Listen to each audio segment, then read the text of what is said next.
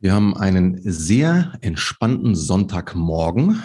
Ich habe einen äh, Menschen an, in der anderen Leitung. Ist ein sehr sympathischer Mensch, so empfinde ich das zumindest. Ich weiß nicht, wie die Welt das sonst erkennt. äh, René, geil, dass du am Stissel bist. Du bist Kollege.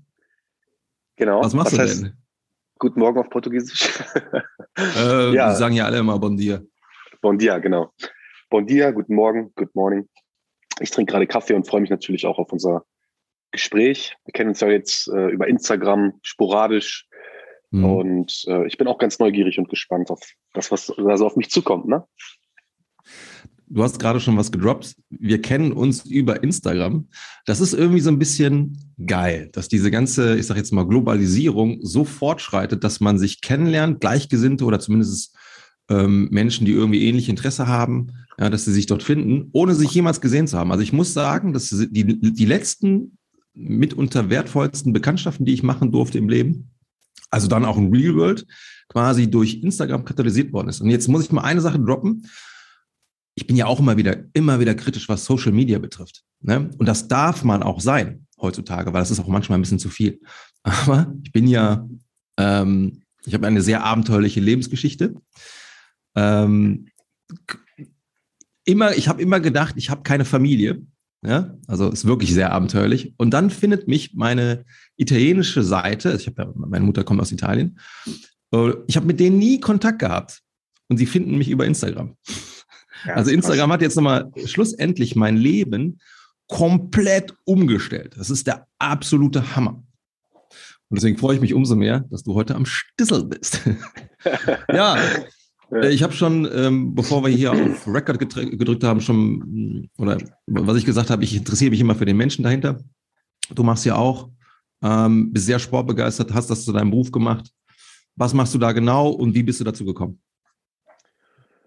Ja, ähm, ich müsste eigentlich ein bisschen ausholen, um das mal so zu erläutern, wenn das in Ordnung ist. Also Ja, hol, hol aus. Äh, ich selbst, ich selbst habe halt ähm, als als Junge angefangen mit dem Schwimmen und habe das irgendwo immer leistungsorientiert dann auch betrieben und äh, hatte aber irgendwann so das Gefühl beim Schwimmen, ähm, dass dass ich ein Team Teamplayer bin und dass ich dieses soziale dieses soziale Umfeld brauche, weil im Wasser bist du mal alleine ist eine, eine wunderbare Stille und es hat auch ähm, sicherlich seine Vorteile. Nur irgendwie wollte ich, wollte ich im Team eine Rolle spielen. Diesem, diesem Grundbedürfnis da auch folgen. Und dann dachte ich mir, alles klar, ich fange mal an mit Fußball, habe recht spät angefangen und ähm, bin dort dann auch ähm, in den höheren Amateurligen unterwegs gewesen, hatte äh, teilweise auch zwei Einsätze im damaligen äh, Profikader von Rot-Weiß Aalen und ähm, es hat dann aber irgendwie nicht geklappt mit der, mit der Profikarriere aus unterschiedlichen Gründen, wo wir dann auch gleich nochmal drauf äh, zu sprechen kommen. Und wie das dann so ist, man macht dann irgendwann mal so die Ausbildung, weil Vater, Mutter sagt, mach mal eine Ausbildung, fängst an, ähm, hab dann Zahntechnik gelernt, habe mich äh, viel mit dem Thema ähm, Kiefer auseinandergesetzt ähm, und habe dann im Anschluss äh, eine zweite Ausbildung gemacht, eine kaufmännische Ausbildung gemacht und habe dann gemerkt, so, boah, das geht gar nicht. Also wenn ich das jetzt 40 Jahre mache, dann gebe ich mir irgendwann die Kugel. Und äh, hatte dann wirklich so im Alter von, ich würde mal sagen, 24, 25, also eine krasse Depression und war sehr, sehr unzufrieden. Und eigentlich ist dieses ganze Personal Training Ding aus dieser Lebenskrise entstanden. Mhm. Da habe ich mich wirklich mal hingesetzt und habe mich auch äh, gefragt, hey, äh, was willst du eigentlich? Was sind deine Qualitäten? Ähm, welche Fähigkeiten bringst du mit? Und bin dann letztendlich auch diesen Fähigkeiten und dieser Liebe, dieser Intuition gefolgt. Und ähm, habe dann angefangen, wie man so anfängt als Personal Trainer, Medizinball, Fahrrad, Mathe, Kurzhanteln, Rubberbands, irgendwas äh, in der Tasche dabei gehabt und bin dann letztendlich zu den Leuten gefahren. Und im Laufe der Jahre hat sich das halt entwickelt, äh, so dass ich heute sagen kann, ich habe ein, ein kleines Personal Training Loft mit ähm, zwei Angestellten, die mich unterstützen, die mich auch gerade vertreten, weil ich, ja, wie du weißt, ja, hier bin mit, ähm, mit Corona, deswegen ist meine, meine Stimme auch ein bisschen weg und so. Ja, und das ist halt ein wesentlicher Bestandteil meines Lebens heute. Personal Training, Mhm. ganzheitliches Gesundheitscoaching. Jetzt bist du ja da ähm, schon tiefer in die Materie reingegangen. Ne? Du hast eben schon das eine oder andere gesagt. Äh, zum Beispiel Kiefer hat dich dann irgendwie sehr, sehr interessiert, bist da so ein bisschen reingegangen. Hat das noch irgendwie Relevanz jetzt in deinem, in deinem Training jetzt? In der Vorstellung, um, wie ähm, du den Körper siehst? Aktuell ähm, könnte ich mich viel, viel mehr damit befassen, aber ähm, nein, ich, also in meinem Training habe ich mich mhm. jetzt nicht auf, auf den Kiefer spezialisiert oder so, aber ich weiß halt ähm, durch Hören und Sagen, dass es schon eine Rolle spielt, ne? in welcher mhm. Position der Kiefer steht. Und es wäre vielleicht langfristig mal eine Überlegung wert, mich in diesem Bereich nochmal so weiterzubilden. Mhm. Aber Was sind so die Dinge, wo du dich am meisten interessierst für im Kontext des Trainings? Also A als Dienstleister, aber auch B, du als Privatsportler? Ähm, also ähm, ich bin ich bin niemand, der sich auf etwas festlegt. Ich liebe, ich liebe, ähm, ich bin neugierig, bin Zwilling vom Sternzeichen. Also vielleicht sagt das, sagt das auch was über den Charakter aus. Ich bin jemand, der, der sich für viele Sachen interessiert. Und so kommt es dazu, dass ich zum Beispiel Neuroathletiktraining finde ich hat gute Ansätze. Ähm, ich interessiere mich auch ein bisschen für die therapeutischen Geschichten, ob es jetzt Osteopathie ist oder ähm, Heilpraktik gibt es auch sicherlich gute Ansätze, die ich verfolge. Ich interessiere mich irgendwo für die äh, Verbesserung der, der, Performance, der Leistungsfähigkeit, sportartspezifisch, Athletiktraining. Ähm, ich würde jetzt nicht sagen, ich bin, ich habe mich auf das spezialisiert. Was, mhm. was ich auf jeden Fall sagen kann, da haben die äh, ganzen Bereiche etwas gemeinsam, ist, dass die Emotionen und ähm, dieser, dieser Mindset immer wieder eine große Rolle spielt. Ob es jetzt im therapeutischen Bereich ist, ob es beim Neuro ist, ob es beim bei der Performance ist. Also ich glaube, das ist so etwas, ähm, da interessiere ich mich als Sportler und auch als Privatperson immer für, weil es auch eine große Rolle in meinem Leben gespielt hat. Mhm. Du hast ein Label, mehr oder weniger. Kann man das als Label bezeichnen? Ich würde sagen, ja. Wie, ja. wie nennt sich das? Das Label nennt sich Willenskraft. Sagt eigentlich alles aus, ne? Genau. Ja. Was zu dem, was du gerade gesagt hast. Ja, auf jeden Fall. Ja, ist ein deutscher Name. Ich wollte einen deutschen Namen haben, hm. weil äh, damals, als ich angefangen habe ähm, und das Studio eröffnet habe, gab es halt viele äh, englische, ja, wobei es war, es waren auch viele kommerzielle Anbieter so in, in der Region. Ich habe ich hab einfach für mich entschieden, ich möchte einen, einen deutschen Namen haben, der äh, meine Initialien trägt ich heiße René Kagels und diese beiden Initialen sind auch in diesem Wort äh, verankert ja. und ähm, der auch irgendwo meinen Lebensweg äh, beschreibt. Und ich sage immer, der Wille ist, ist sicherlich nicht das entscheidende Kriterium, um eine Veränderung zu vollziehen, aber er ist die Grundvoraussetzung.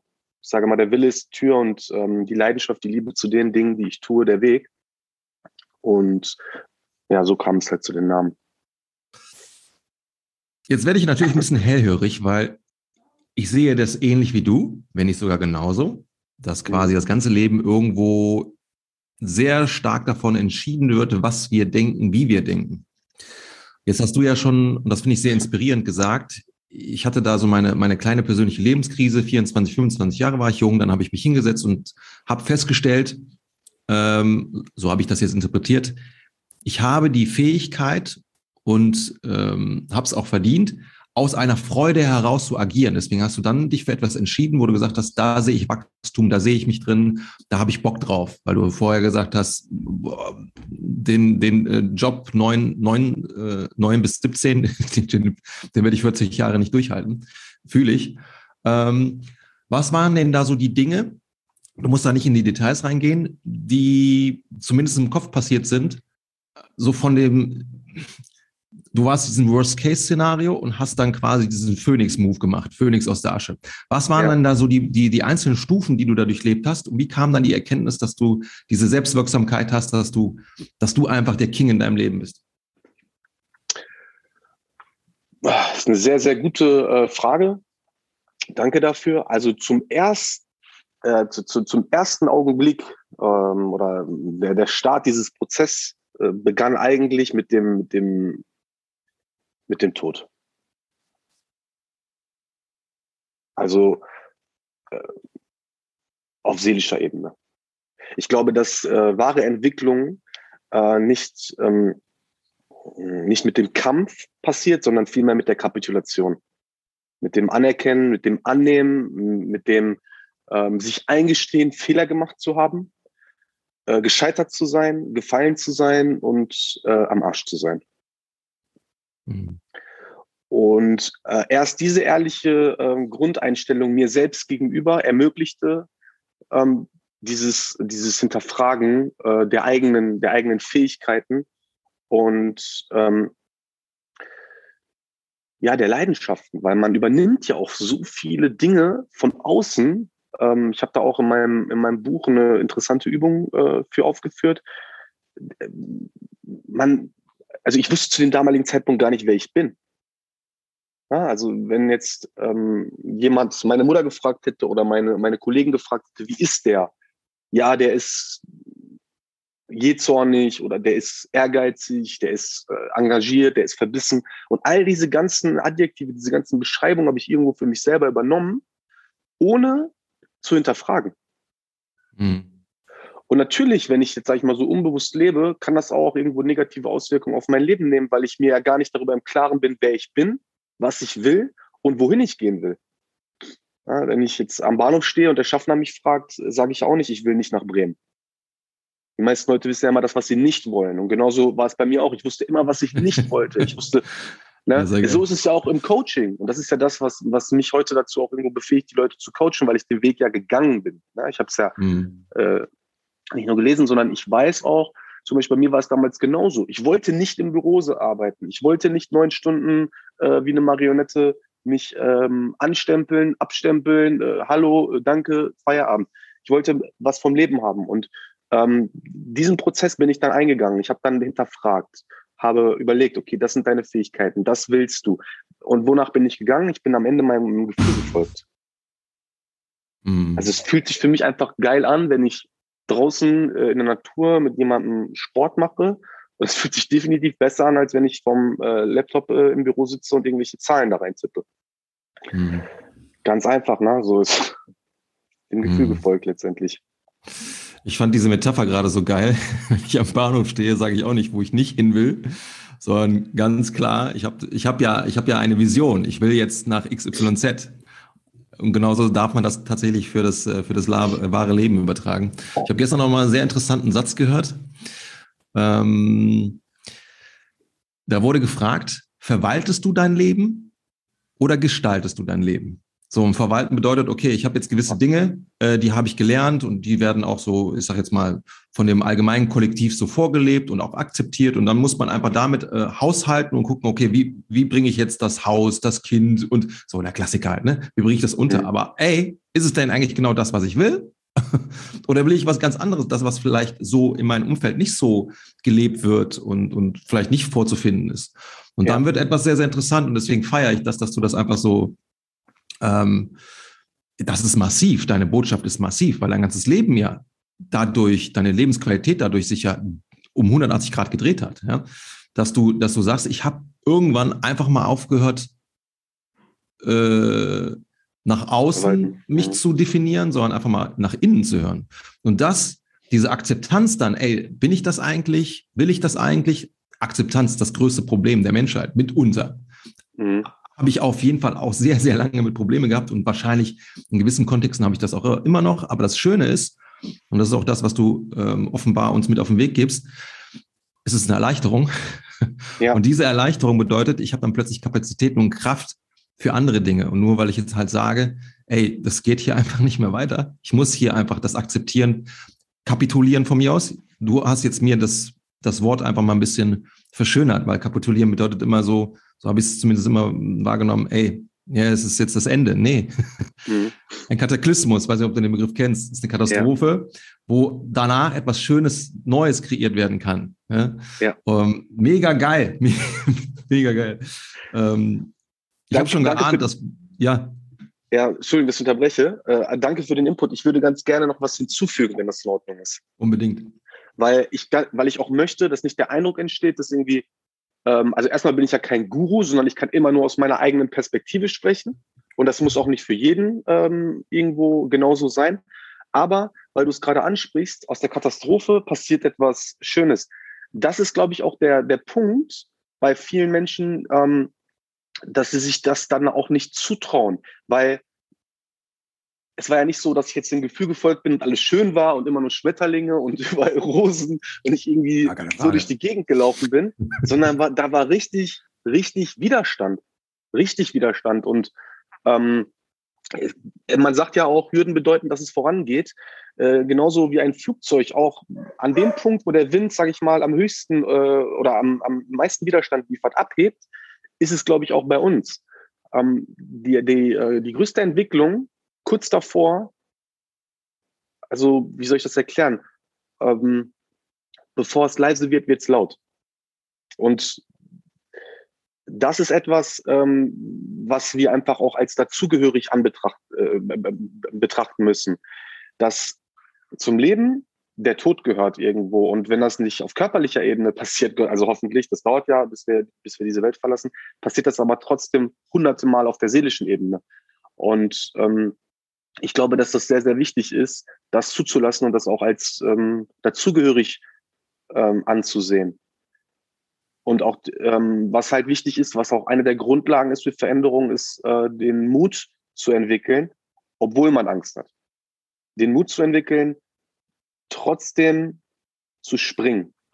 Nicht zu fallen, sondern wirklich zu springen und zu sagen, okay, ich gehe in dieses Ungewisse, ich nehme diese ganzen Gefühle in Kauf, die Zweifel, die, äh, die Ängste und das, was mir da alles begegnet und stelle mich letztendlich dem Ganzen. Und äh, daraus, daraus ähm, passiert ähm, Entwicklung. Ich nutze mhm. da auch immer eine geile Metapher. Es ist für mich eines äh, der besten Beispiele. Ich glaube halt, dass der Körper immer darauf bedacht ist und die Seele auch ein, ein Gleichgewicht zu, äh, zu ähm, erhalten das Paradoxe daran ist, es gibt kein statisches Gleichgewicht, sondern einmal, immer ein dynamisches Gleichgewicht, also so eine wechselwirkende äh, Geschichte. Und wenn man sich mal zum Beispiel die Raupe anguckt, die sich in ihrem Kokon einwickelt, auflöst und dann zum Schmetterling wird, ist das so ein, so ein schönes Bild der Natur, was auch irgendwo die, die, äh, die menschliche Entwicklung ähm, beschreibt. Mhm. So. Also Kannst bin schon ja? philosophisch unterwegs heute. Ja, aber das ist, ähm, ich glaube, das war auch so ein Learning für mich. Ich weiß nicht, ob du den Brecht kennst, Albrecht Brecht.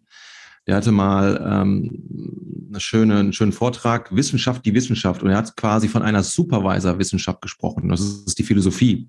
Ja?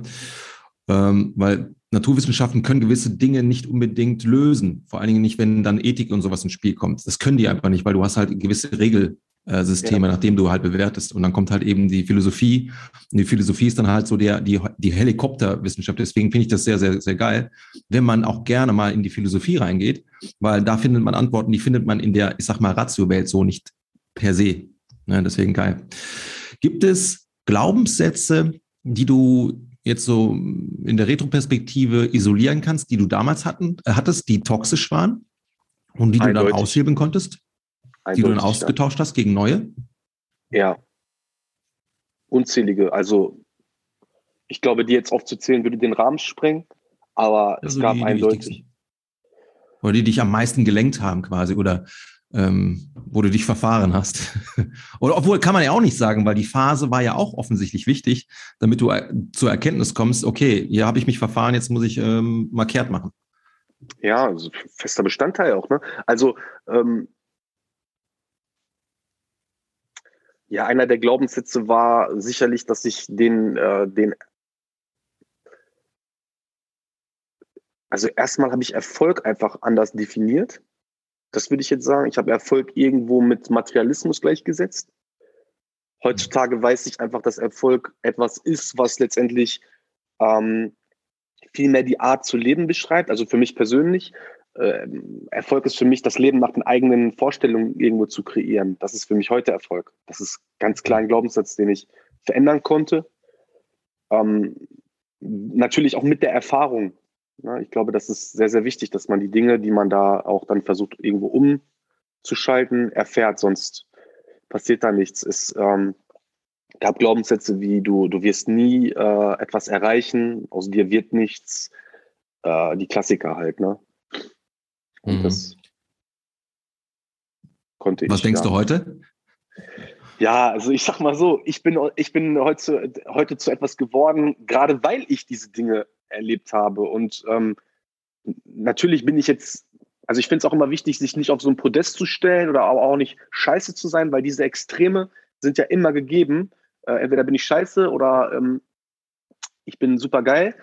Ich, ich bin einfach ein Mensch, der, der heutzutage mit seiner Arbeit dazu beitragen kann, dass Menschen ähm, bewusster leben und gesünder leben auf allen Ebenen der Gesundheit. Ähm, und äh, das bin ich heute. Ne? da bin ich auch dankbar für. Und äh, die, die Lebensereignisse äh, machten mich halt zu dem, zu dem, der ich, der ich heute bin. Und früher habe ich mich dafür verurteilt und geschämt und gesagt, boah, wenn das jemand rauskriegt. Heute weiß ich, äh, danke, ähm, dass es passiert ist, weil das hat mir so viele Fähigkeiten gegeben, die ich heute mit einbringen kann, um den Menschen zu helfen. Ne? Hm. Hast du Lust, da noch mal ein bisschen tiefer reinzugehen? In so Lebensereignisse, die dich da so ähm, umgehauen haben? Also ist kein ja. Muss, ne? Wir können natürlich darüber reden, das war ja auch so die Intention ähm, unseres Treffens. Klar, frag ruhig. Ich wollte gleich auch noch ein paar Fragen stellen, aber ich überlasse ja, dir jetzt mal den Vor Du kannst von mir aus erstmal Fragen stellen, mir ist es völlig egal.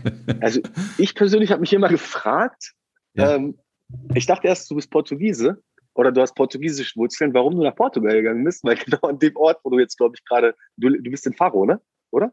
Ähm, nee, Albufera. Ich bin ähm, okay. weiter Richtung Steinergabe. Okay. Faro ist ja nicht weit von hier. Ja, da war ich vor, ähm, vor zwei Jahren war ich da zum ersten Mal. Also ich habe mich wirklich in diesen Ort verliebt. Ähm, die Algarve ist der absolute Hammer. Ja. Aber was hat dich dahin äh, verschlagen, wenn ich fragen darf? Ja. Warum ausgerechnet hab, Portugal und nicht Italien? Genau, das sollte man vielleicht einmal kurz erwähnen. Ich habe ja italienische Wurzeln, habe ich ja schon erwähnt, äh, ja. eingangs. Ne? Ich bin, und das war eigentlich eine lustige, eine lustige Situation. Anna und ich, also meine, meine äh, bessere Hälfte, wir ja. haben das Reisen für uns entdeckt. Und dann gab es halt auch so Momente, wo wollen wir jetzt diesmal hin? Ja, keine Ahnung. Such du mal, Schatz. Ja, ich habe ihr dann mal die, die ähm, Aufgabe gegeben, dann soll sie mal gucken, was interessant ist. Und dann hat sie einen Flug nach Faro und der war auch, un, deswegen hat sie das auch gewählt, unverschämt günstig. Äh, ich glaube, günstiger als von Düsseldorf nach Köln zu kommen. Äh, ob das jetzt so gut ist, ist nochmal eine andere Frage, rein äh, ökonomisch gesehen, aber ist ja erstmal scheißegal. Und ich so, ja, was ist denn Faro? Wo ist denn Faro? Ja, Portugal. Ach cool. Ja, da war ich noch nicht. Ja, dann sind wir runtergeflogen. Und dann fuck, ist das geil hier. ja, dann haben wir äh, Faro entdeckt, beziehungsweise wir sind nach Oljau ge, ähm, gegangen. Dann hatten wir eine super geile Finca da. Die Leute waren halt super nett. Dann sind wir dann halt eben, da sind so vorgelagerte Inseln vor Faro. Dann sind wir dahin und dann war da kilometerlanger Strand und kein Mensch war da. Und ich so, boah, wie geil ist das denn? Ja. Und dann sind wir von da an halt immer wieder zur Agave runter, da mal in die Steinagave, Sagere, Schlagosch und sowas. Und wir durften halt feststellen, Mann, das ist richtig geil. Plus, und das war etwas, das hat mich am Anfang ein bisschen getriggert, aber immer wenn du getriggert wirst, ähm, darfst du Wachstum für dich äh, vermuten. Die Portugiesen sind sehr langsam. Ja, ich weiß.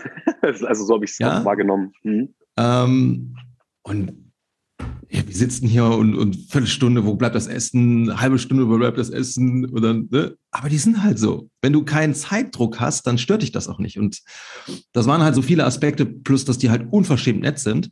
Die Natur ist halt geil, das Wetter ist geil.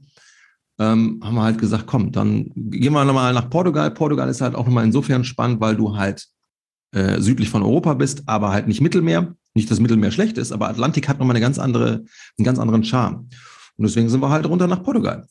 Das heißt nicht, dass es die Endstation ist. Also ich habe immer noch Spanien und, und, Italien auch noch im Hinterkopf und noch ein paar mhm. andere Länder. Ähm, ja. Aber das war so eine Gefühlsfrage.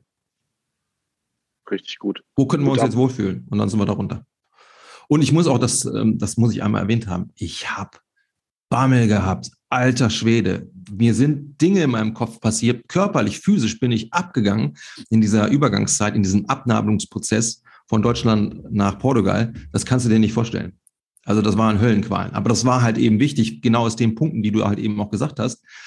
Man muss auch manchmal, ähm, es muss laut werden, um leise zu werden. Ja, genau das war das. Und da durfte ich sehr viel über mich lernen. Es war sick, einfach nur sick.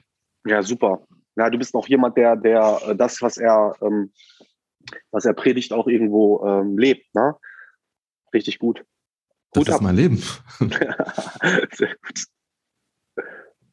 Ja, also wie gesagt, ne, äh, das habe ich ja auch eingangs nochmal gesagt, ist, ich habe auch ein sehr turbulentes Leben. Wenn das eine oder andere dich interessiert, weil ich ja sonst immer derjenige bin, der immer fragt, äh, also das ne, darfst, darfst du gerne nutzen. Ansonsten mm, spiele ich den Ball wieder zu dir. Wenn du da einfach nur, weil ich, ich weiß das von mir, ich habe mich auch für viele Dinge immer geschämt. Ah, mir ist das mhm. passiert, mir ist das passiert. Und dann lerne ich Menschen, denen ist was ähnliches passiert.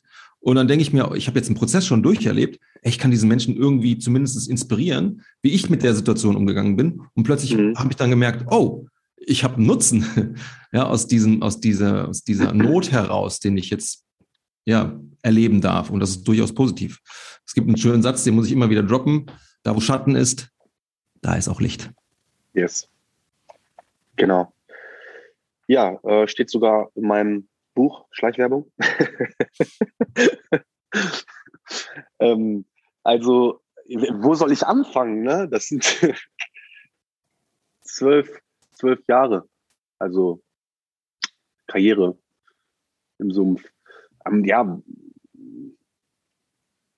willst du, willst du eine konkretere Frage äh, stellen? Dann kann ich ein bisschen detaillierter vielleicht.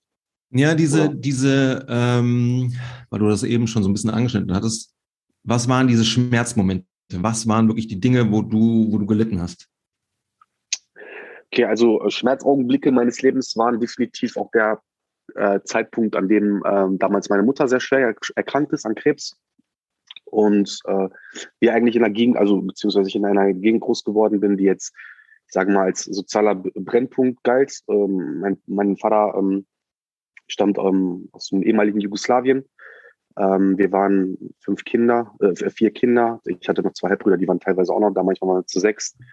Ähm, kleine Butze und äh, irgendjemand musste, während meine Mutter äh, quasi ja, die, die Krankheit besiegen musste, äh, für die Kinder sorgen. Mein Vater war halt selten da.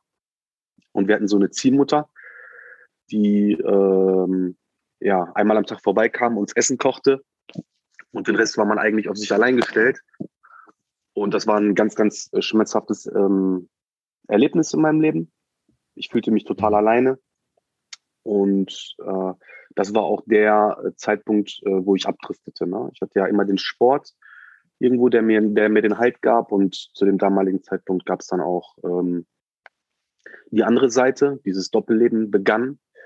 Und äh, ich ähm, lernte Freunde kennen, bei denen äh, das halt, äh, bei denen der Tagesablauf darin bestand, äh, ja, Drogen äh, zu konsumieren, die zu beschaffen durch, äh, durch kriminelle Machenschaften und dann ähm, ja, Tag ein, Tag aus sozusagen das Gleiche. Also meine ersten Konsum hatte ich im Alter von zwölf.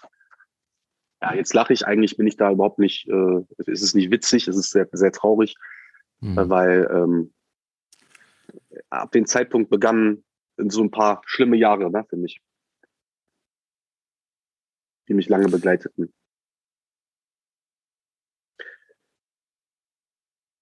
Erstmal danke, dass du das mit, mit, äh, mit mir oder mit uns sogar teilst. Ja. Ähm, aber umso spannender, dass du da wieder rausgekommen bist. Vielleicht mal eine ja. Sache, das weiß keiner von meinen Kollegen. Ich werde jetzt auch hier keine Namen nennen, aber ich muss es jetzt einfach mal droppen. Einfach mal, um, um deutlich zu machen, wie stark man sein kann. Ich war ja Gym Manager bei Homes Place. Das ist so eine Art sportliche Leitung, also nichts Besonderes.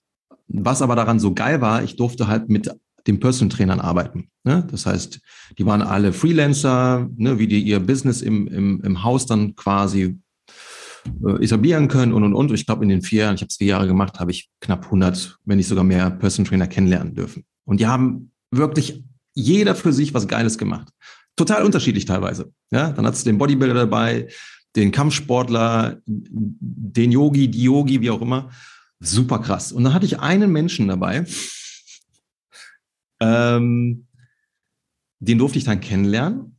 Und irgendwann hat er mir sehr viel Vertrauen geschenkt und hat mir seine Geschichte erzählt. Und der hatte eine ähnliche Geschichte wie du, ähm, hing an der Nadel, ähm, hat dann halt auch natürlich, um da dran zu kommen, irgendwann Beschaffungskriminalität äh, geleistet und war komplett am Arsch. komplett. Und dann hat er es geschafft, mitunter einer der besten PTs zu sein, zumindest was den Verkauf betrifft. Und das fand ich so krass, wie, wie heftig kann die Willenskraft sein, ja, wer weiß jetzt ob dich, dass man, dass man äh, es schafft, da wieder rauszukommen. Heftig, richtig krass. Ja. Ne? Und dem, dem jungen Mann hast du da nichts angesehen. Null, nada niente. Das hat er komplett hinter sich gelassen. Ne? Und ja, er sagt halt, ich habe morgens gab es erstmal äh, hochprozentiges und äh, Johnnies habe ich geraucht wie, wie, wie Kippen. Hast du ja. den nicht mehr angesehen. Weil der Lifestyle, der neue Lifestyle, zusammen mit der Denke, weil er hat mir natürlich erzählt, wie das dazu kam. Er hatte eine, eine Art Erleuchtung. Das hatte auch was mit den Eltern zu tun und und und. Und dann hat er die, die 180-Grad-Wende gemacht. Ja, ja. Und jetzt auf gleich. Krank. Finde find, find ich also super. Geil. Und ich, ja, ja, also wirklich, ich bin, ähm, es gibt, es gibt Menschen, die, äh, die wirklich in der Lage sind, so also welche Situationen auch zu bewerkstelligen. Der Andreas Niedrich, ich weiß nicht, ob du den kennst. Der hat Sag mir was vom Namen, aber kriege ich nicht zugeordnet auch ein geiles Buch, kannst du dir mal durchlesen, Lauf um dein Leben heißt das. Das ist äh, vom Junkie zum Ironman. Der hat nachher den Ironman gewonnen und so und er hat richtig, richtig krasse Story auch. Ich habe auch mal mit dem persönlich gesprochen. Äh, kurz bevor ich ähm, damals selber angefangen habe zu schreiben und ähm, bei mir war es damals halt so, dass ich wirklich in diesen Sumpf da reingeraten bin und äh, dass, ich sage mal, aus dieser Schwäche, eine vermeintliche Stärke sich irgendwo entwickelte. Ne? Und mhm. äh, die, die Dinge, die da damals passiert sind, waren auch sicherlich notwendig, um, ähm, ja, um diese Entwicklung zu ermöglichen. Ne? Ich, äh, viele Freunde äh, verloren auch, ne? die äh, ja leider auch in der Psychiatrie über Jahre, Jahrzehnte verbracht haben, nach irgendwelchen Mordversuchen und äh, Menschen auch beerdigt. Mein bester Freund ist auch an einer Überdosis gestorben und das waren so Punkte, das waren Wendepunkte in meinem Leben, ne? diese, diese krassen Tiefschläge, wo ich einfach gesagt habe, ey, eigentlich ähm, könntest du hier liegen und eigentlich könntest du jetzt für 15 Jahre reingehen oder was weiß ich. Und ähm, du hast noch das Glück, du hast äh, die Möglichkeit, das zu verändern. Und auch an diesen Tagen habe ich mir wirklich das Versprechen gegeben, mir verspr also mir selbst versprochen, das anders zu machen. Und die Schmerzgrenze, ich sage mal so ein Entzug oder ähm, so eine richtig krasse Depression, die daraus resultiert, dass du halt konsumierst, dieser Teufelskreis, der, der da ähm, besteht, das durchzumachen. Ähm, irgendwann hast du die Schnauze voll. Weil das ist nicht ohne, ne? Das ist nicht so, ich, äh, ich lege jetzt mal eine Zigarette weg und höre auf zu rauchen, äh, was sicherlich auch krass ist. Ich will das gar nicht irgendwie unterschwellig oder äh, niederreden. Hm. Aber ähm, so ein Hero, äh, so ein Heroentzug oder äh, Kokain oder was, das ist wirklich, da gehst du durch die Hölle. Da weißt du nicht, ob du kotzen musst, ob du, äh, Entschuldigung, pissen musst, kacken musst, da schwitzt du, da wird dir kalt. Das ist, äh, das geht dann auch ein paar äh, Tage so und irgendwann ist die Schmerzgrenze so hoch, dass der Wille auch wächst, das nicht nochmal durchzumachen. Mhm. Und so kommt man halt zu diesem Zwiespalt. Und so begegnen sich immer wieder, ähm, so begegnen wir uns immer wieder selbst. Ne? Weil, wie gesagt, der Körper ist immer darauf bedacht, so ein, so ein dynamisches Gleichgewicht zu erzeugen. Und je mehr du das auch irgendwo äh, vernachlässigst, da dich, dich selber zu spüren und wahrzunehmen, desto mehr wird er dir aber auch ähm, zeigen, dass du dem nicht entkommen kannst. Mhm. Ist jetzt ein bisschen vielleicht. Hm, ja, ich verstehe das. Ähm, das ist sogar sehr, du bringst mich gerade auf eine Idee. Ähm, also auch nochmal danke dafür, dass du auch das nochmal teilst. Ähm, willst du die Idee hören? Bitte. Ja? Dafür bin ich hier. ja. Das, das, das, diese Konfrontation, die du gerade beschrieben hast, mit diesem physischen Leiden, dann hast du die Entscheidung, will ich das jetzt normal durchstehen oder bleibe ich in der Opferrolle und, und verändere halt eben nichts? Aber dann muss ich auch mit den Konsequenzen rechnen und die sind halt hart. Kann mir das Leben kosten, kann mir meine Freiheit kosten, ne, beziehungsweise beides. Ähm, eigentlich erleben wir ja das mehr oder weniger jeden Tag, nur nicht so, so aufs Maul, wie du das jetzt erfahren, ich sage jetzt mal, durftest. Ja, und die Menschen, und dazu zähle ich mich natürlich auch, ja, das sind ganz viele Dinge, die im Alltag passieren, aber halt so schleichend und so unterschwellig, dass wir gar nicht diesen, diesen Reiz haben. Ich muss mich damit mal auseinandersetzen und dann sind zehn Jahre, 20 Jahre, 30 Jahre ins Land vergangen und dann, oder gestrichen, und dann merken wir auf einmal, jetzt kriegen wir die Quittung vom Körper. Ja. Und nur dann das Problem ist, dann habe ich 20, 30 Jahre oder vielleicht sogar mehr irgendwelche ähm, Habits gelebt. Ich identifiziere mich damit, ja. Und dann die Kurve zu kriegen, ist halt dann auch hart. Und das ist halt genau das, wo du die Leute wahrscheinlich auch mit abholst, ne? Weil es ist alles da oben. Es ist alles eine Frage der Entscheidung. Und ja. ob es jetzt halt eben der Heroentzug ist oder halt eben das Rauchen aufhören oder halt eben irgendwelche schlechten Habits, die ich seit 20 Jahren, 30 Jahren, 40, es ist ja immer das gleiche Spiel. Ja. Ne? Ja. Nur ist dann vielleicht das eine ganz klar fühlbar und das andere halt eben erst äh, in Summe der Zeit. Kann ich das so sagen? Ist das okay? Also ähm, wirklich äh, danke für diesen Input. Das ist genau das, was ich auch immer wieder sage. Natürlich kann man, ich sage mal, eine Sucht vielleicht nicht mit einem schlechten Verhaltensmuster vergleichen, weil also nicht nicht direkt vergleichen, weil es nochmal andere ähm, äh, andere Nebenwirkungen hat vielleicht. Ne? also krassere Nebenwirkungen. Aber vom, vom Grunde genommen ist es eigentlich nichts anderes als ein kompensatorisches, unbewusstes Verhaltensmuster, was wir nutzen, um uns abzulenken und was letztendlich dazu führt, dass dieses, dieses dynamische Gleichgewicht nicht mehr gegeben ist. Ne? Also wenn ich immer Schokolade esse, weil ich mies drauf bin oder immer dann mir eine Zigarette anzünde, wenn ich Pause habe, kann das irgendwann sich auf die körperliche Ebene übertragen. Ne? Also wir können, wir können auch eine Sucht entwickeln, können Schokolade essen, wir können Zigarettensucht entwickeln. Wir können aber auch, ähm, wenn wir lange genug diesen Scheiß machen und nicht immer wieder dafür auch sorgen, dass wir nicht nur Schokolade essen, sondern auch mal gesund essen oder uns auch mal bewegen, kann es dazu führen, dass es dann letztendlich ja die, die Gesundheit enorm einschränkt und auch schädigt. Ne?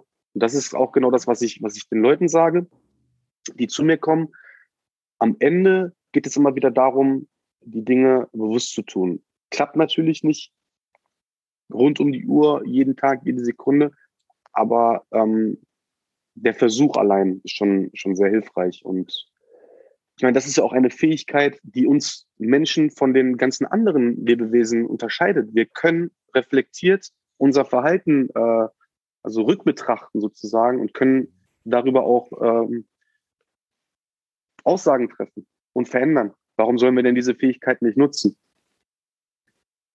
Ja, also. Wow! Vielleicht noch eine Sache.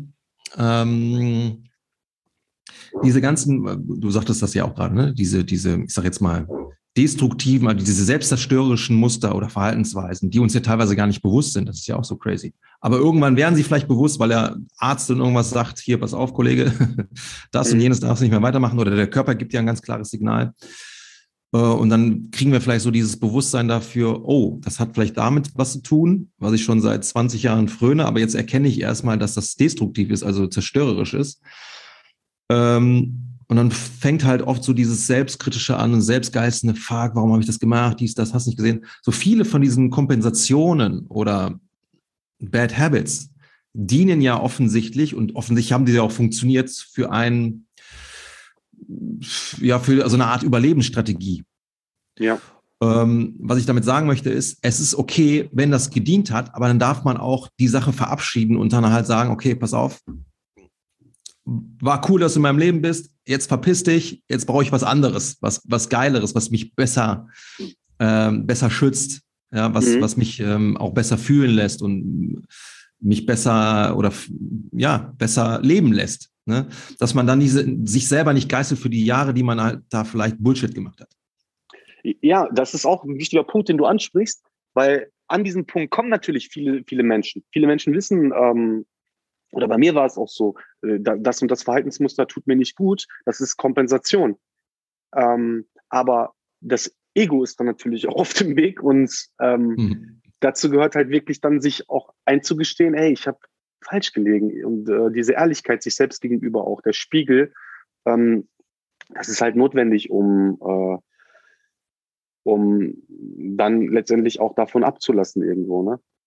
Und mhm. was ich halt auch mega interessant finde, das ist wirklich etwas, was ich immer wieder beobachte, ob es jetzt im Neuro ist, ob es im, äh, wie gesagt, in diese ganzen Bereiche, Körper versucht immer wieder dieses Gleichgewicht aufzu aufrechtzuerhalten, was ähm, letztendlich ähm, ein, ein wechselwirkendes, dynamisches Gleichgewicht ist. Und in einer, in einer Sport- oder Trainingswissenschaft führen wir irgendwelche Bewegungsdiagnostiken durch oder ähm, auch bei dem, bei dem Neuro versucht man durch unterschiedliche Assessments, äh, Screenings zu sehen, okay, wie kompensiert der Körper? Und es ist oft sehr leicht zu erkennen. Auf den ersten Blick, zum Beispiel bei einem FMS-Test sehe ich, was weiß ich, bei einem Deep Squat die Knie kollabieren oder was auch immer. Aber die Seele kompensiert auch. Ne? Und das sind auch Verhaltensmuster, mhm. die man vielleicht nicht sofort erkennt, die aber über lange Sicht auch genauso ähm, das System ähm, schädigen wie äh, eine falsche Gelenkstellung oder, oder was auch immer. Ne? Bin ich voll bei dir. Und äh, das ist halt auch etwas, was man auch im, im ganz, ganzheitlichen Gesundheitscoaching berücksichtigen sollte, aus meiner Sicht. Ähm, und das ist auch etwas, wo man sehr, sehr viel Fingerspitzengefühl und vielleicht auch ein bisschen eigene Erfahrung braucht, um das äh, zu erkennen. Ne? Wie äußern mhm. sich diese kompensatorischen äh, Verhaltensmustern auf der seelischen Ebene? Und letztendlich ist es das, was für mich Gesundheit äh, ausmacht. Also wir haben, ich kann mal, kann ich meinen Bildschirm teilen? Geht das hier? Ähm, kannst du machen, wobei das wirst du in der Folge, das wird ja alles hier Dings sein, ähm, Audioaufnahme, so. das wirst du dann nicht sehen. Versuchst du okay. schreiben, wenn du, wenn du willst. Ich versuche es mal zu beschreiben, dafür muss ich mir gerade die Grafik einmal. Ähm Oder was du machen kannst, du kannst mir die Grafik schicken, ich packe die in die Show Notes rein. Dann können die Leute das sehen. Ja, genau. Also ich ja. beziehe mich ähm, bei dieser Grafik auf Gregor Sprengler von dem Seminar Balance, kann ich jedem empfehlen. Ist ein richtig crazy Motherfucker, auf gut Deutsch. ähm, klinischer Psychologe und Schamane. Ich habe bei dem diese, äh, dieses Seminar gemacht. Äh, das ist wirklich heftig. Ähm, wie gesagt, ich kann es wirklich mal empfehlen. Ähm, ich habe die Grafik etwas abgewandelt. Und zwar geht es darum, ähm, er beschreibt letztendlich die Gesundheit auf, auf drei Ebenen sozusagen, wo die obere, also ich will die jetzt nicht hierarchisch äh, ordnen, aber ich beschreibe einfach mal, wie die Grafik aussieht. Oben ist das Bewusstsein, darunter ist das Unterbewusstsein und der Körper sozusagen. Und gehen wir mal von einer Emotion aus, die so schmerzhaft ist, dass du sie auf der bewussten Ebene nicht erlebst, äh, die sich letztendlich auf das Unterbewusstsein verlagert. Mhm. Aus dieser Emotion können ähm, kompensatorische Verhaltensmuster sich entwickeln. Wie gesagt, jedes Mal, wenn ich ähm, Beziehungsstreit habe, esse ich Schokolade. Jedes Mal, wenn ich gestresst bin, rauche ich. Kompensatorische Verhaltensmuster, um diese Emotion ähm, nicht zu spüren, um nicht abzulenken. Darin ist der Mensch ja auch ein Genie. Mhm. Und True. gehen wir mal von einer anderen Emotion aus, die krasser ist, die, die viel zu schmerzhaft ist, um sie irgendwo zu spüren. Sagen wir mal so Missbrauch oder äh, krasser Verlust in, in frühen äh, Lebensjahren, äh, körperliche, äh, seelische Gewalt, die man erfahren hat, was auch immer. Aus diesem Verhaltensmuster, aus diesem kompensatorischen Verhaltensmuster kann sich das letztendlich von der unterbewussten Ebene auf die körperliche Ebene verlagern ein körperliches Symptom mit sich bringen. Es gibt ja auch die Sprich, äh, die Redewendung, das schlägt mir auf die Leber, das geht auf die Niere, mir wird ganz flau um den Magen und so. Und mit diesem Symptom gehen halt auch viele Leute dann zum Arzt und werden in die Schublade Psychosomatik äh, sozusagen reingeschoben. Und damit ist auch irgendwo äh, den ganzen Unrecht getan, weil dieser ganzheitliche Ansatz geht da irgendwo verloren. Und deswegen finde ich es auch wichtig, dass man ein Netzwerk aus, aus Experten irgendwo äh, schafft, um diesen Menschen irgendwo zu helfen. Weil nur das Symptom zu behandeln, ist, glaube ich, nicht der richtige Ansatz. Ich glaube, dass wir über diese Ebenen arbeiten sollten, die ich auch gerade genannt habe. Wir haben den Arzt, wir haben den Psychologen und wir haben auch den Trainer. Also für mich gehört zu, einer, zu einem gesunden Leben auch immer Bewegung. Das ist mhm. das, was die TCM äh, seit Jahrtausenden weiß und auch umsetzt, ähm, ob es jetzt Qigong ist oder was auch immer. Also irgendeine Form der, der Bewegung und äh, diese, diese drei Punkte sollte man halt berücksichtigen. Die heilige Dreifaltigkeit. Weißt du, wie äh, GPS funktioniert? Also quasi so ein ähm, ähm, Navigationssystem? Also irgendwie mit einem Satelliten, ne, der da oben rumfliegt. Du brauchst mindestens drei Satelliten, damit dich das Navigationssystem leiten kann. Ja, wenn du dich auf einen ähm, verlassen wollen würdest, wird das nicht funktionieren. Und das ist meine Metapher immer für das Leben. Und das ist genau das, was du gerade sagst. Es ist nicht der Arzt alleine. Es ist nicht rein die evidence-based Welt, die geil ist. Ja. Die brauchen wir. Aber es sind so viele andere Dinge, die kannst du wissenschaftlich teilweise auch gar nicht greifen. Ja, oder noch nicht greifen. Who knows? Ja. Und dann ist es halt eben wichtig, dass du da auf mehrere Pferde setzt. Ähm, einfach nicht, um dich da selber ins Boxhorn zu jagen, weil genau das ist mir ja auch passiert. So, das muss jetzt irgendwie alles erklärbar sein und ich muss jetzt irgendwie ähm, ne, das, nee, du wirst, wenn du dann äh, nur die Symptome versuchst zu bekämpfen, nicht unbedingt weiterkommen. Da gibt's noch viel mehr. Und gerade das da oben, beziehungsweise das hier, ja, also der Körper und alles, was damit verbunden ist, Emotionen und so, das gerade heutzutage, und ich glaube auch, dass diese ganze Corona-Geschichte ähm, das so ein bisschen mit auch katalysiert, äh, gibt es viel mehr als nur dieses Ratio-Gedöns. Ne? Da ist der Mensch jetzt nicht fit. Ich mache neuerdings immer diese Bewegung hier. Ja, also ich hau mir vor den Kopf. Neokortex-Gewichse, wenn die Leute einfach nur versuchen, mir die ganze Zeit irgendwie zu erklären, ey, das ist aber so und so und so und so, die Studienlage, dies, das, hast du gesehen. Nee. ja, ja, ja, mag sein, aber ey, das reicht mir nicht. Ja. Die Welt ist komplexer, als sie auf ja. einen Teil zu reduzieren. Und äh, deswegen umso geiler, dass ich das jetzt so ein bisschen mal greifen durfte, wie du da so tickst, hm. noch arbeitest. Ja, ich sage immer, dass der, dass der Körper äh, das ausspricht, was die Seele vielleicht nicht in Worte fasst. Ich nenne es Körpersprache. Ah. Ich meine, wir sind ja auch. Ähm, Haus da einen raus, ey. Geil. Du befasst dich ja auch viel mit dem Thema Atmung, das weiß ich ja. Mhm. Und äh, du hattest auch mal einen sehr interessanten Post gebracht, den hatte ich sogar kommentiert. Und dann habe ich dir sogar, oder ich habe dir geschrieben und dann habe ich dir sogar geschrieben, ich möchte auch meinen meinen Beitrag dazu geben, aber dann habe ich das irgendwie vercheckt. Und zwar ging es da um diese myofaszialen Strukturen und dem Hüftbeuger. Und mhm. ähm, Stressatmung, ähm, wie gesagt, das macht sich alles auf den Körper irgendwo, ähm, es überträgt sich auf den Körper, wenn man da nicht bewusst rangeht, bewusst irgendwelche äh, Atemtechniken praktiziert, wo man gezielt dann auch zur Entspannung äh, beiträgt oder was auch immer. Und das ist zum Beispiel auch das perfekte Beispiel dafür. Ich meine, der, der Muskel wird ja nicht umsonst Muskel der Seele genannt und äh, ist ja auch oft ein Kollege, der, der sehr ähm, hyperton ist. Mhm. Also zumindest in den Screenings, die ich da bei mir durchführe, stelle ich das oft fest. Und das ist auch eines der besten Beispiele, ne? Eindeutig. Absolut, absolut. Ähm, letztes äh, Erlebnis, was ich auch in, in Düsseldorf. Jetzt gerade bewegst du dich in Zeitlupe, das ist sehr witzig. letztes Erlebnis, was ich in Düsseldorf hatte, habe ich mit einer Kundin auch eine Atemübung gemacht. Hallo? Ähm, die ging, also hörst du mich noch?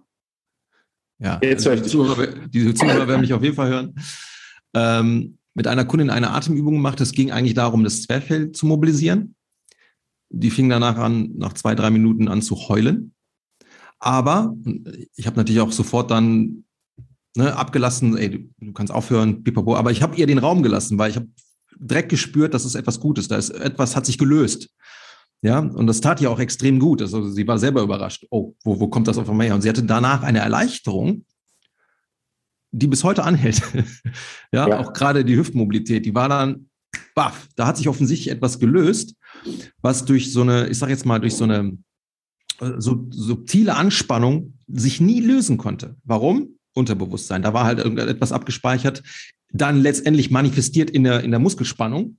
Und durch die Atmung konnten wir das quasi mal adressieren. Und keine andere Übung davor hat ähm, so einen Impact gehabt. Und ich habe viel gemacht, Mobility für die Ja. ja. Baff. Weil man kam quasi dieser, dieser, dieser Release über eine ganz andere Ebene. Ne? Ja. Die Atmung war ja nur das Tor für die mentale Nummer.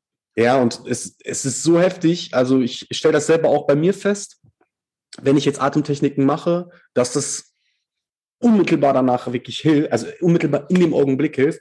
Das ist ja auch etwas, was man äh, wirklich der, äh, der Atmung nachsagen kann. Wir Menschen sind ja gedanklich oft in der Vergangenheit oder in der Zukunft. Die Atmung ist aber etwas, was, wie gesagt, im gegenwärtigen Augenblick passiert und was uns immer wieder in diesen Moment holt, was äh, dazu beiträgt, dass wir bewusst im Hier und Jetzt sind. Und ähm, auf jeden Fall ein Tool, was man, was man nutzen darf und was ich auch nutzen möchte für meine, für meine persönliche ähm, Zukunft. On point. Also ich fühle dich, ich feiere dich. Danke schon mal dafür. Du hast jetzt nicht mehr so viel. Wir haben jetzt noch 20 Minuten. Wenn du jetzt irgendwie zumindestens, also in 20 Minuten hast du den nächsten Termin. Also wir müssen ja. jetzt hier nicht 20 Minuten nur machen. Aber falls du jetzt noch irgendwas hast, wo du jetzt äh, sagst, das interessiert mich jetzt und vielleicht wäre das auch was Interessantes für die, für die Zuhörer, hau raus. Ansonsten entlasse ich dich in, dein, in deine kleine Pause. Ja, mich würde ja mal interessieren, was du so als nächstes auf deiner Landkarte stehen hast. ich meine, jetzt bist du ja noch in Portugal, aber hast du da schon Ideen? Ja, ähm, Spanien, Italien, vielleicht sogar Sizilien, weil da habe ich ja Wurzeln tatsächlich. Ach, krass. Ähm, genau, alles andere, da muss ich auch mal mit, mit Anna quatschen. Ich, hab, ich hätte auch mal Bock auf Südamerika. Ja, müssen wir nur gucken, wie wir das machen. Wir haben ja zwei Hunde. Ähm, Flugweg ah, wird schwierig oder wir müssen oder wir dürfen die beiden als Service Dogs anmelden. Das wird nicht so einfach. Also wenn du da Tricks kennst, lieber Zuhörer, gib mir Bescheid, bitte. Weil ich will den Hunden das nicht antun, irgendwie im, äh, im kommen. Ansonsten halt ab auf dem Schiff. Genau, aber da sind wir nicht festgelegt. Ähm, ich habe jetzt auch mal lernen dürfen, lass die Sachen auf dich zukommen. Jetzt habe ich zumindest den Stein ins Rollen gebracht mit Portugal und Agave. Pff, schon leider ziemlich fett. Ähm, und ja, alles andere. Das sind manchmal so Zufallsmomente, weil jetzt hatten wir zum Beispiel auch ein Pärchen da. Äh, deswegen kommt dieser Floh in mein Ohr mit Südamerika. Die sind jetzt im März da, wollen sich da mal umgucken. Sind halt auch so Freigeister. Ne? Und mhm. manchmal hast du da eben so Begegnungen, dass du dann plötzlich eine neue Idee hast. Und da bin ich jetzt einfach gerade offen. Ich bin ein offenes Gefäß. Cool. Und wann gibt es das erste Retreat in, in Portugal? Ja, also ich habe ja schon festgestellt, dass die Leute richtig Bock haben, hier runterzukommen. Und viele haben äh, sich auch schon angekündigt. Einige waren sogar schon da, auch von, mein, von meinem engen Wirkungskreis, auch von Kunden oder Klienten oder Coaches oder, oder ja, Mitlebenskünstler. Das ist wahrscheinlich eine Frage der Zeit. Ähm, ja, ich kann dir aber noch nichts Konkretes nennen. Also ich habe es im Hinterkopf. Ich will erstmal hier meine, meine Sachen noch weiter hochziehen und dann wird das vielleicht mal kommen. Sehr gut. Ich wäre dabei als Kunde oder als Unterstützung. so. Gut. Ja, im Großen und Ganzen danke ich dir erstmal für die Zeit und für das nette Interview. Habe mich gefreut, dass es auch mal so persönlich face-to-face -face oder von Laptop zu Laptop, Bildschirm zu Bildschirm stattfinden konnte. Und ich werde dich natürlich weiterhin verfolgen und feiere dich auch. Ich feiere deine Arbeit. Ich finde, also ich spüre das einfach, dass du ja, ähm, dass du jemand bist, der das auch mit einem mit einem Spirit, mit so einer gewissen Leidenschaft alles äh, umsetzt und durchführt. Und das schätze ich sehr. Und danke. Mehr gibt es da nicht hinzuzufügen. Ich danke nicht. Äh, ich, ich bedanke mich. Ich danke nicht. Nein, ich danke dir nicht. Nee. Äh, vielleicht noch eine das ist kaputt gemacht. Ich war gerade so Sorry, sorry, sorry, sorry, Digga. Hey, du kennst mich. Ich bin ein bisschen durch den Wind. Nee. Äh, alles eben. Ich bin, das sagt Anna auch immer. Du bist manchmal so unromantisch. Ähm, du hast davon gesprochen, du hast ja dieses Buch. Willst du denn noch mal ganz kurz ein, zwei Zeilen darüber erzählen? Kommt, ist das überhaupt? Ah ja, okay. Ja, das Buch heißt äh, Willens Ah, ja, ja, das, das Buch ist äh, erhältlich.